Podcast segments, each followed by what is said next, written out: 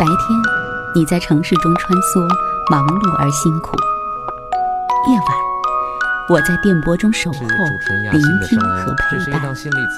我们总是脚步匆匆，来不及收拾，这个城市每个角落就堆满了掉落的故事。我和你一起，在城市的夜色里寻找并珍藏你的悲喜。今晚，我和你。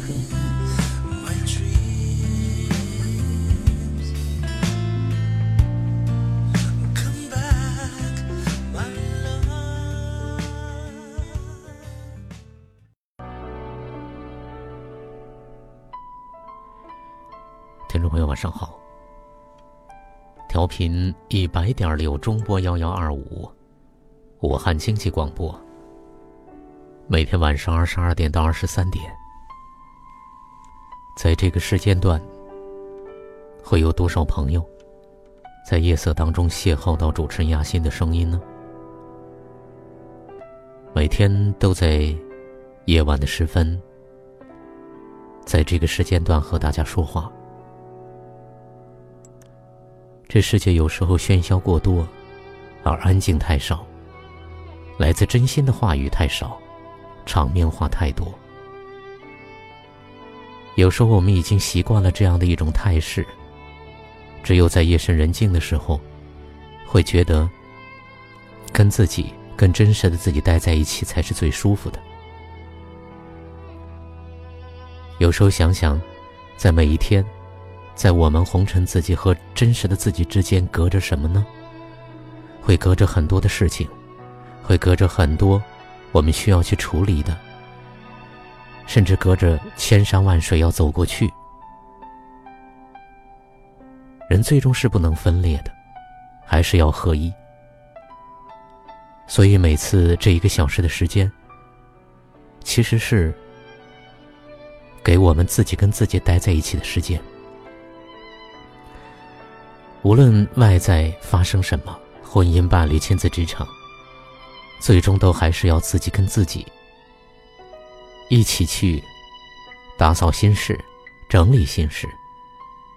挑挑拣拣当中，有些东西可以放，有些东西可以散，有些东西可以拿起来，有些东西需要去珍藏。每天这一个小时。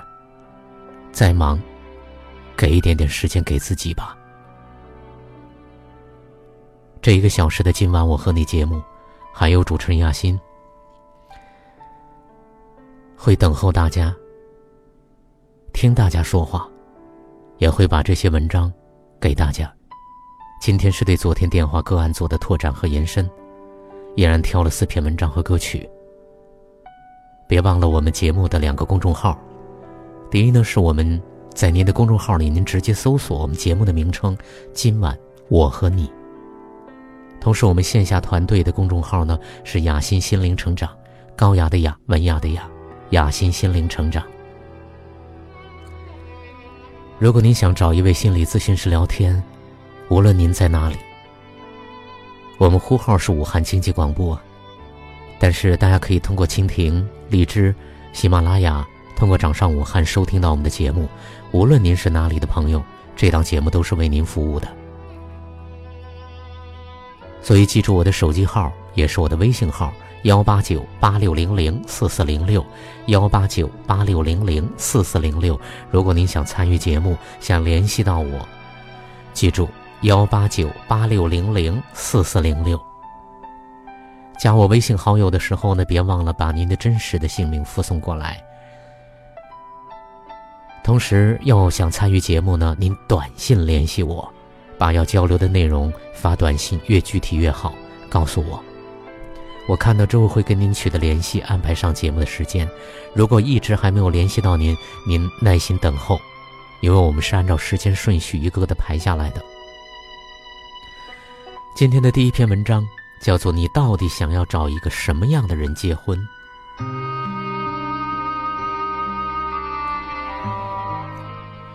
这是胡子先生的文章。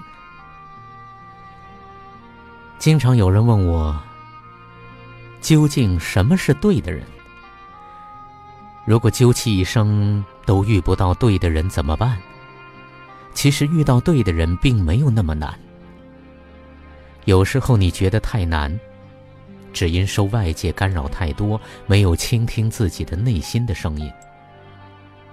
不要总听那些所谓的过来人说你应该找一个什么样的人，而是倾听自己的内心的声音，认真的考虑一下，我到底想和怎样的人。共度余生。不久前，美艳动人的好友小五，满脸惆怅的问着我：“我都三十岁了，要不要等到爱情再结婚呢？”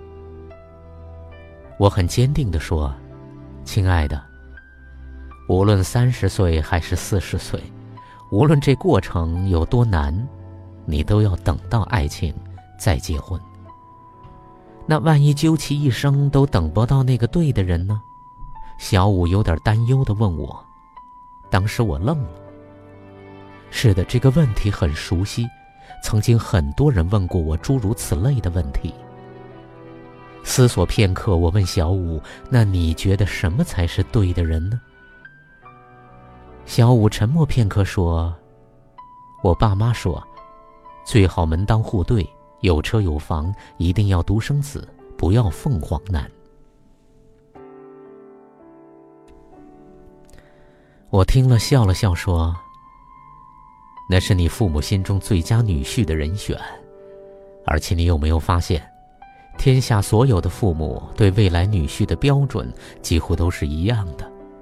你有没有问过自己，我到底想找一个什么样的人？”小五说：“我在等爱情。”小五说：“这些年来，我拼命的努力工作，好不容易熬到副总的位置，我总不能为了一份鸡肋般的婚姻放弃我的事业。没有工作，我会死的。”亲友们不解地问：“你这么拼命的工作，不就是为了钓个金龟婿吗？女人嘛，负责貌美如花就行了，为什么要像个男人一样的赚钱养家？”真的是有福不会享，非得自己找罪受。小五说：“我拼命的努力工作，并不仅仅是为了嫁个条件更好的男人，而是为了有一天，当站在我爱的人身边，不管他富甲一方还是一无所有，我都可以张开手，坦然的拥抱他。他富有，我不显得是高攀；他贫穷，我们不至于落魄。”我想起知乎上曾经有人问：“和对的人在一起是什么感觉？”有个叫网友的回答特别有意思。他说：“我是孙稀饭，和对的人在一起，我还是孙稀饭，不会变成孙泡饭、孙米粥、孙热汤、孙咸菜、孙油条、孙肉夹馍、孙煎饼果子。不过，和对的人在一起，我可以升级为……”孙味道很赞的稀饭，孙看起来好喝的稀饭，孙香味扑鼻的稀饭。是的，和对的人在一起，你不会自卑，不会失去自我，更不会患得患失，你会放心大胆做真实的自己，没有任何的伪装，不会刻意表现出不符合自己性格、习惯、价值观的极端事情。不会为了得到爱而去爱，不会为了迁就对方而过分的委屈自己，不会为了和对方有着相同的兴趣爱好而去做自己根本不喜欢的事儿。最重要的，是和对的人在一起，一切都会变得随意和舒适。即使全世界都怀疑我们的感情是否长久，我依然笃定，你就是那个对的人。即使全世界都觉得我们不不般配，但那又如何呢？你欣赏他才华横溢，就得接受他风流倜傥；你看中他踏实稳重，就得清楚他可能不会甜言蜜语；你喜欢他上进努力、事业心强，那么很抱歉，他可能没那么顾家。我们在要求对方尽善尽美的时候，更应该审视一下自己。否则，我们会在下一个会更好的幻想中，不断的与那个对的人错过。就像王朔所说：“婚姻怎么选都是错的，长久的婚姻就是将错就错，对和错本身就是一对共生的镜像。这世界上本来就没有什么绝对的错与对，你觉得他是对的，他就是对的。不要总觉得逝去的恋人总是难以忘怀的，也不要总认为下一个恋人会更好。有时几经离合。”兜兜转转很多年，蓦然回首，你才发现，原来那个对的人，一直在自己的身边。静静看着窗外熟悉的路口，喧闹的人群熙熙攘攘的走过，就像我从你的。全世界路过，投影在你的心中，只带走一些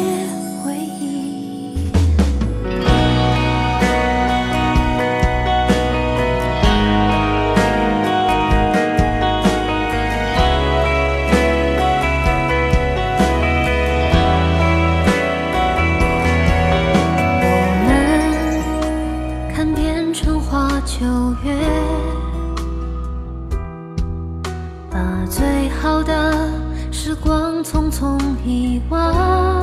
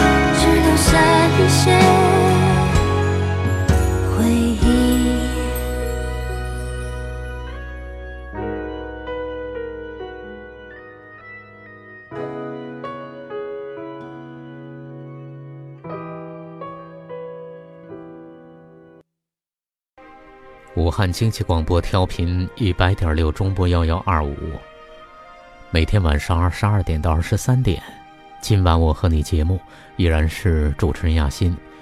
在刚才的这篇文章里，其实说要找一个对的人，于是这个问题会，这个结论式的东西会导致很多人都会说：“我的那个对的人在什么地方呢？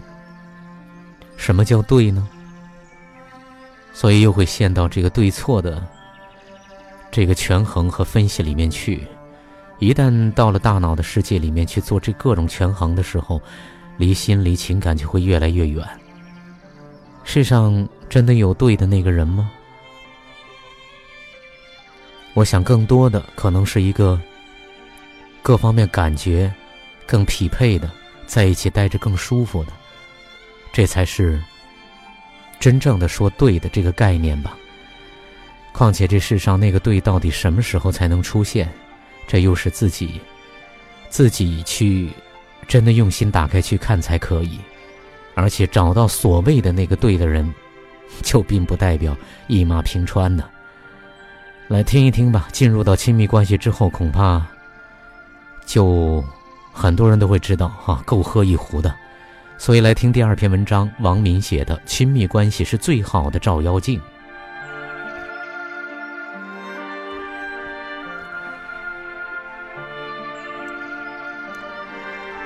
亲密关系之所以困难。知道为什么吗？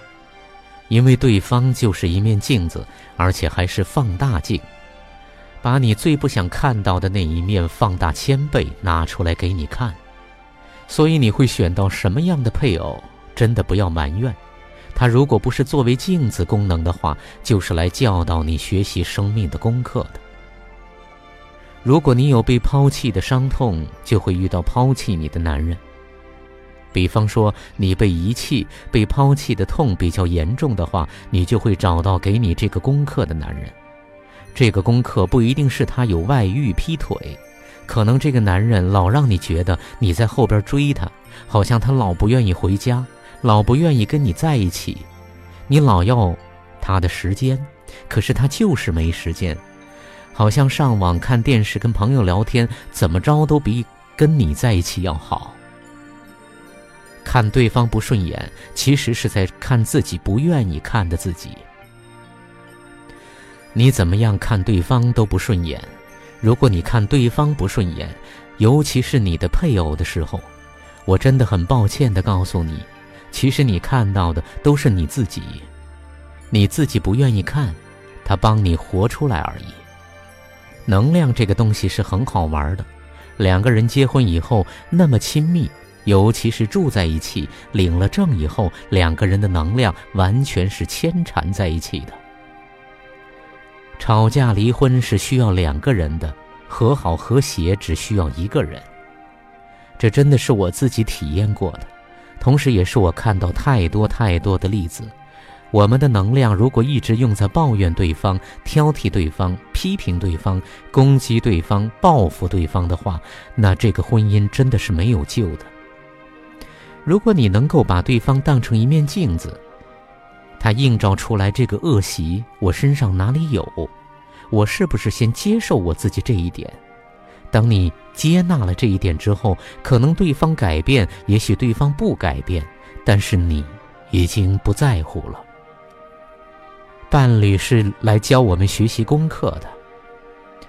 如果你觉得你的伴侣对你没有兴趣，一直都是你在后边追逐他。那你有没有想过，你可不可以不要追逐他，而找到自己的兴趣和快乐？你自己一个人活得怡然自得的时候，你的伴侣之间的能量就改变了。他会觉得说，这个老婆一天到晚追着我的后边，怎么现在不理我了？他会转过头来，偷偷的看看他在干什么，每天怎么不发短信给我了？微信也消失了。我晚上回家，他也不说话了。他在干啥呢？你老公开始对你有兴趣了。如果你在外边学了一些东西，交了一些朋友，读了一些书，特别开心，回去跟他分享，他会对你另眼看待。两个人在一起结婚就是双人舞步。我觉得做女人一定要不断学习新的东西，让你的男人觉得他每天面对的是在不断的变化、在长进的一个人，不断的有变化，让他耳目一新，这种关系是最好的。然后你觉得他不成长，可能因为你自己成长，他会好奇，他会追上的，他会来追你的，因为两个人在一起结婚就是双人舞步。一进一退，一起跳这个婚姻之舞，不可能一个人改变，另外一个人不改变。女人最划算的投资是投资在自己的内在成长。很多人上了灵性的课程之后，就会来问我：我去上课，我看了很多书，我自己改变了很多，可是我老公他还是那个德行，他不改，我一个人改有什么用呢？其实我觉得这个人的改变也是表象上的。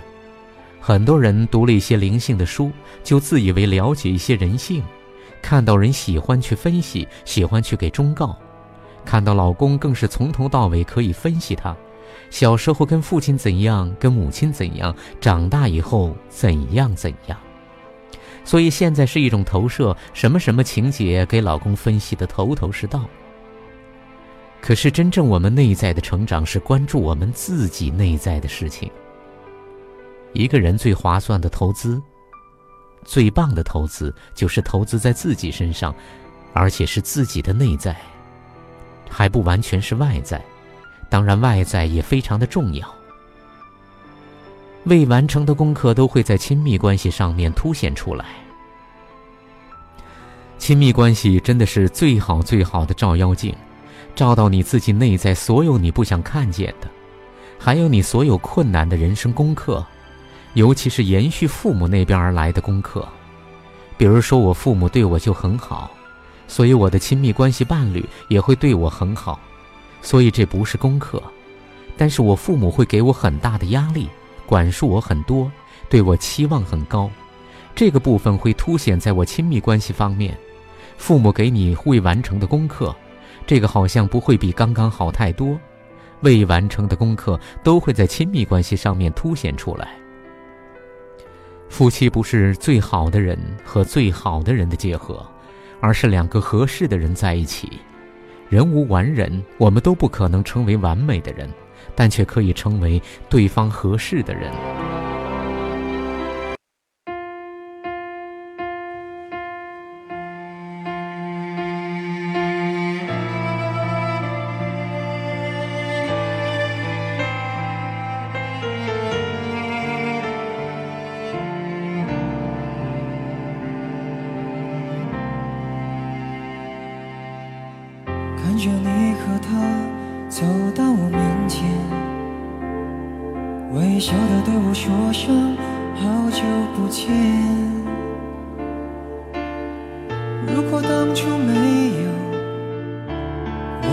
成全，是不是今天还在原地盘旋？不为了勉强可笑的尊严。所有的悲伤丢在分手那天，未必永远才算爱的完全。一个人的成全，好过三个人的纠结。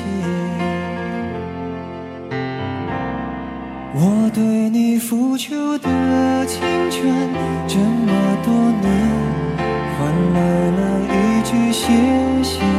你的成全，成全了你的潇洒与冒险，成全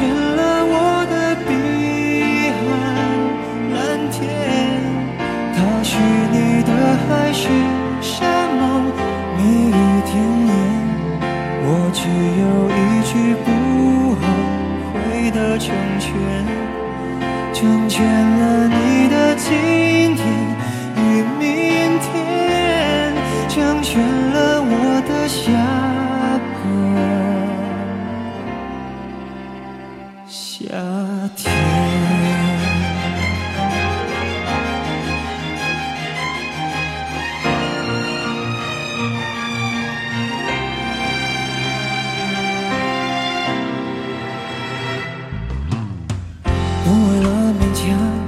可笑的尊严，所有的悲伤丢在分手那天，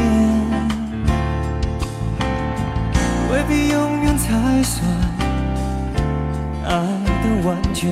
一个人的成全，好过三个人的纠结。我对你付出的青春这么多年，你的成全，成全了你的潇洒与冒险，成全了我的碧海蓝天。他许你的海誓山盟，蜜语甜言。我只有一句不后悔的成全，成全了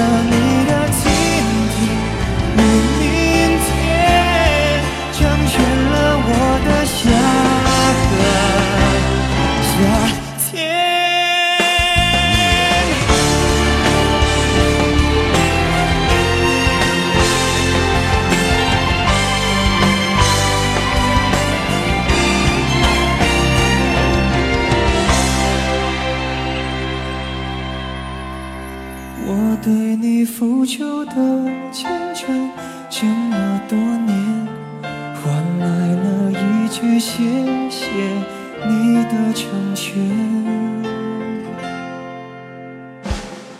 成全了你的潇洒与冒险，成全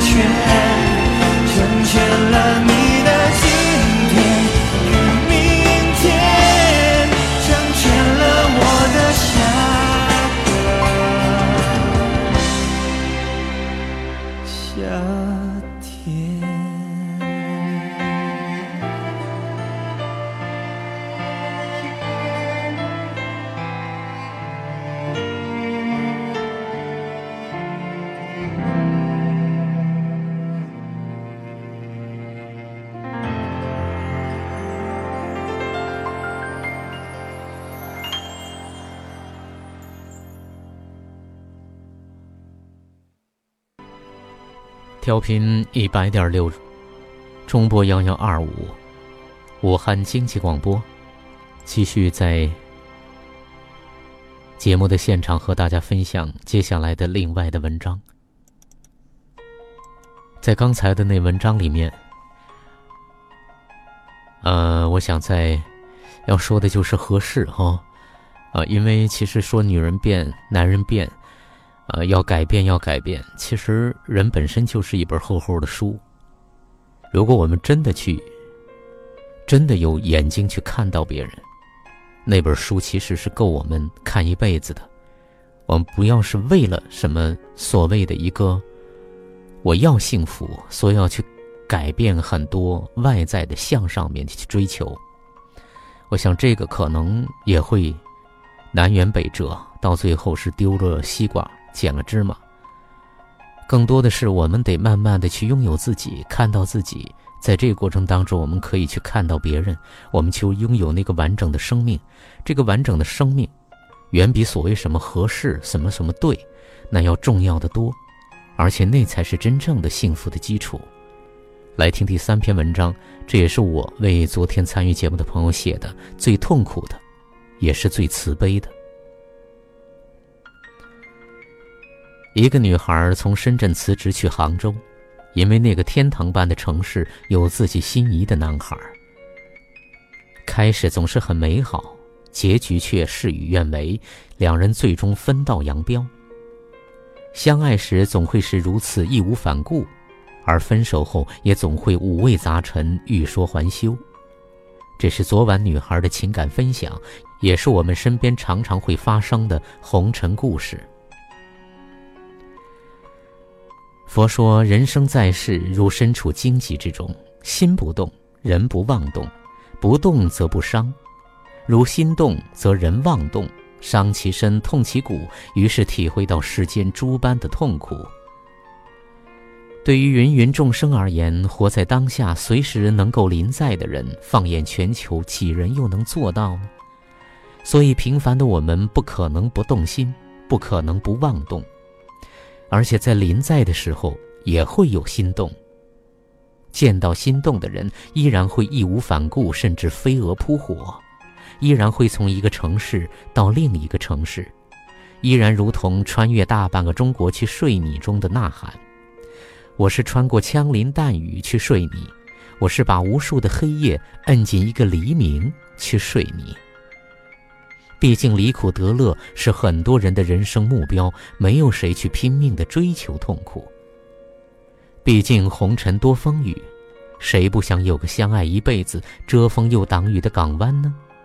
所以，即使前路未卜，也依然值得我们一次次去尝试和探险。那么，痛苦也会是如影随形，不可能摆脱的。那么，对于所谓的痛苦，就是我们的功课了。我们不可能总是得乐，而不要痛苦，那是任性。那是把头埋进沙砾，屁股却露在沙堆之外的鸵鸟。其实，所谓的痛苦，真的没有那么面目可憎，没有必要斩尽杀绝，更无需视之为洪水猛兽。它是人生当中，我们每个生命所必然，尤其是在红尘里会出现的东西。它是我们生命的一部分。痛苦是什么呢？痛苦是指引我们去向慈悲的路标，是那个岩石采药去的松下童子。还是从昨晚参与节目的女孩子的故事来说吧。男孩对于女孩在生活上、工作中、情感里要求很高，女孩子很努力却达不到。这是亲密关系进入深层之后必然出现的，关于自己和对方的真实会慢慢的呈现。真实呈现既是痛苦的开始，也是慈悲的开端。痛苦就在于男孩比他大八岁，希望他更成熟、更独立。比如出去买东西，都是女孩子自己拎回来，而女孩子哪个不希望男孩多呵护自己、多照顾自己呢？痛苦也在于女孩穿越大半个城市为男孩买好吃的生日蛋糕，可是男孩已经在家等得非常的烦躁，丝毫看不到女孩的辛苦和良苦的用心。痛苦也在于女孩要买一些最基本的护肤品，而且没花男孩子的钱，可是男孩觉得要节约，要多攒钱，为以后打算。可是哪个女孩子不爱美呢？而且女为悦己者容啊。痛苦在于，即使有自己的圈子，即使参加聚会，可是时间一到，自己就想着家里的他。你会一旦过了九点就开始坐立不安，可是即使离开伙伴回家了，回去了，那个在家的男孩依然会生闷气。很多很多这样的痛苦，相信我们都熟悉。可是，当我们真的全然接纳所发生的，包括痛苦都是存在的，我们也承认它的存在。同时，我们去到痛苦的背后去看看。男孩对于女孩独立的要求，那是男孩的舒适的区域；女孩子需要被男友很好的呵护和照顾，这也是女孩子的舒适的区域。女孩子慢慢的走出自己的舒适的区域，比如开始学习独立，自己可以一个人照顾好自己。女孩子开始有自己的交际圈子，同时也学习在适当的时候会照顾对方的感受。女孩子学习去看到一个对于金钱上每分钱都用在刀刃上的生命，开始从引起摩擦的消费观念上去看到一个男孩拥有什么样的原生家庭，这个家庭的孩子是要节约，是要自己把自己照顾好，不要成为被别人的负担和包袱。男孩子要对自己的生活规划好，而不是脚踩西瓜皮。男孩子自己的事情自己要学习处理等等。女孩子开始学习到发现进入一个人的内心是那么的困难，于是学习到了不是有了爱这个东西，人生路就可以一马平川。于是虚妄消失，踏实经营才有可能的。女孩子就发现。真正的幸福从来不是对方提供的，而是要回到自己这里来，先要拥有了自己，才可以给出这样的自己。这样的自己既不是对方的负担，同时还是自己珍贵的宝贝儿。于是我们会发现，这个女孩子在她的情感过程中结局不好，可是她在这段情感中得到了这样的自己，一个可以勇敢从自己的舒适的区域走出来，愿意从里边走出来，进入别人生命的地盘，开始看到别人真实存在的女孩。一个可以调整自己，而不是只做一个自私、要求对方满足自己一切的女孩；一个人的生命区域不断扩大的女孩；一个开始从自己的想象中清醒过来，看到亲密关系真实面貌的女孩；一个从自己的地盘走出来，而不是固守着自己舒服地带的成熟的人，而不是一辈子需要被爱人照顾的精神上的小婴儿。一个可以给出自己的生命，一个可以将自己的爱转化为时间、精力和行动的生命。所以，看看这所有的痛苦的后边，还站着慈悲。这种慈悲是一种带动，将我们从自己的世界里边走出来，去进入别人的世界；是一种锻炼，将我们从婴儿的状态磨练成一个有担当、有照顾自己能力的成人的状态。是一种指引，将我们从自己的需求世界引导我们去看到别人存在的合一的世界；是一种延展，将我们从需要被别人满足扩大到可以有能力连接到别人。这些并非是刻意的拔高，而是昨晚参与节目的女孩拿出自己之后，在这个并不完美的关系里边得到的更丰盛、更圆满、更美好的她自己。当一段关系结束，那么在这段关系里面要做的功课也就结束，我们从中学习到的和拥有的也就会呈现，这个需要我们去真正的看到。所以最痛苦的，也是最慈悲的。当我们在感受到痛苦的时候，也别忘了，我们也处在慈悲的包裹之中。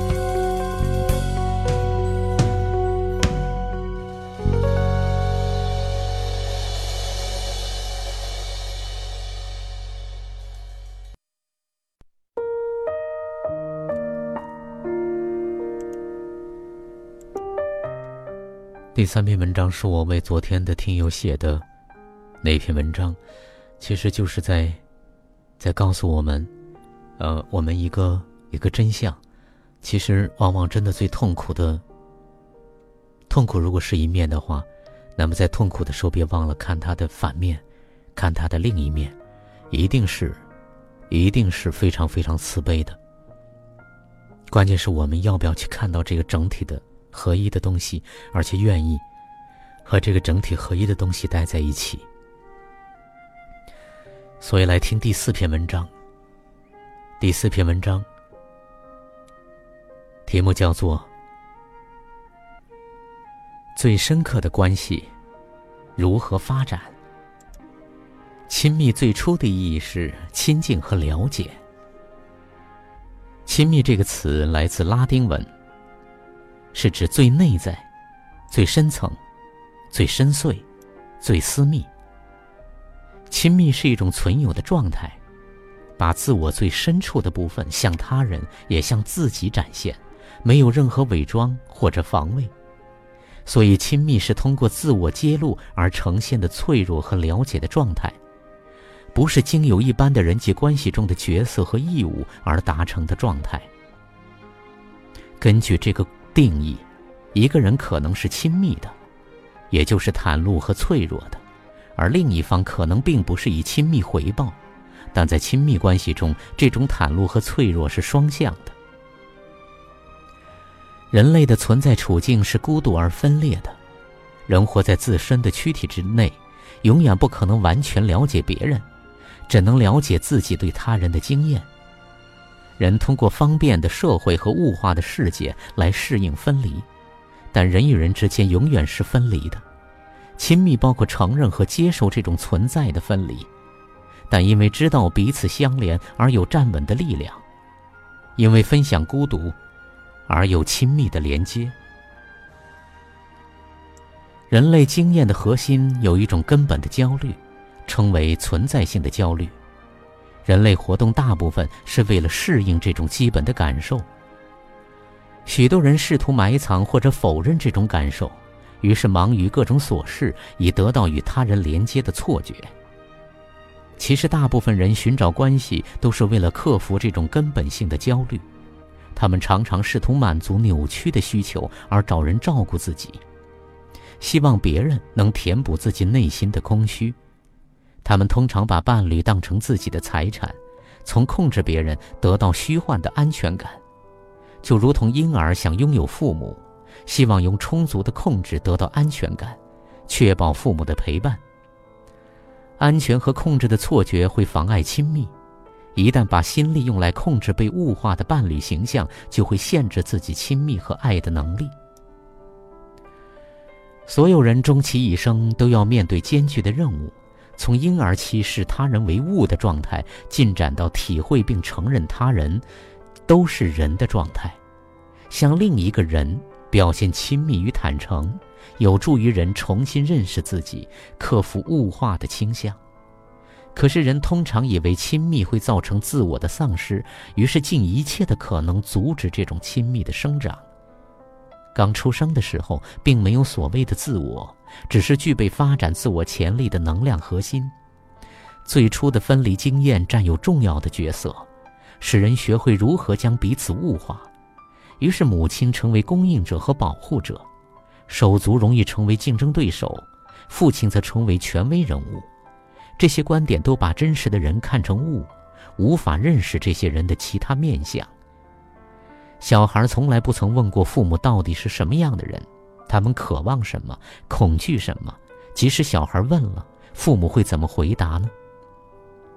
大部分父母可能自己也不知道真正的答案，由此就建立起心墙、角色以及一生的行为模式。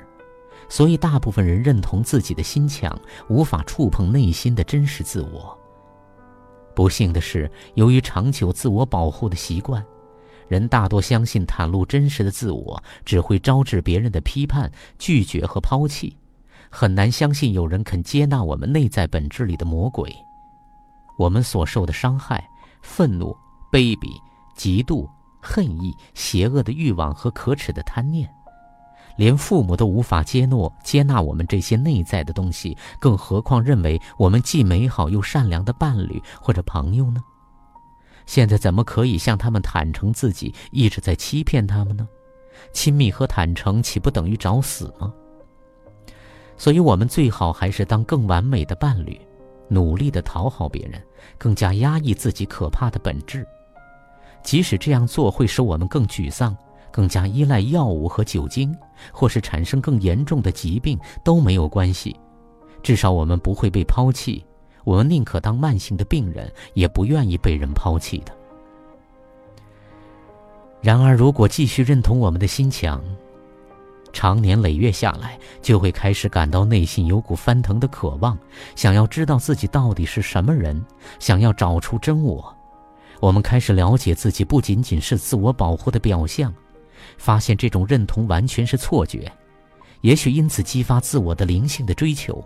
用各式各样的灵修和奉献的方法去寻找，可惜这种尝试常常导致新的自我错觉，或是更深层的绝望，因为自欺的能力是如此的隐微而深远。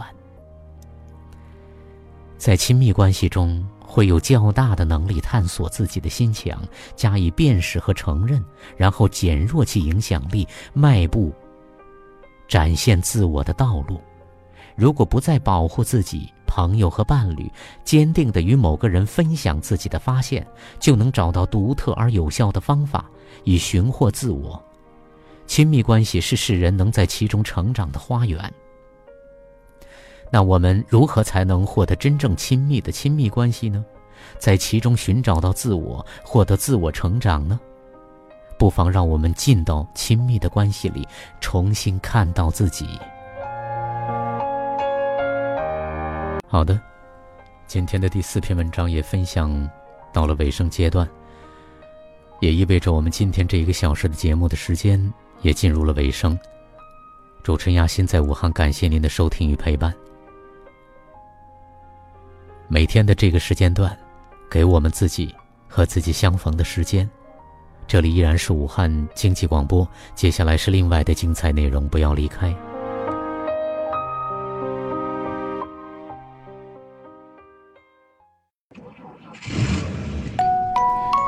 白天，你在城市中穿梭，忙碌而辛苦；夜晚，我在电波中守候，聆听和陪伴。我们总是脚步匆匆，来不及收拾，这个城市每个角落就堆满了掉落的故事。我和你一起，在城市的夜色里寻找并珍藏你的悲喜。今晚，我和你。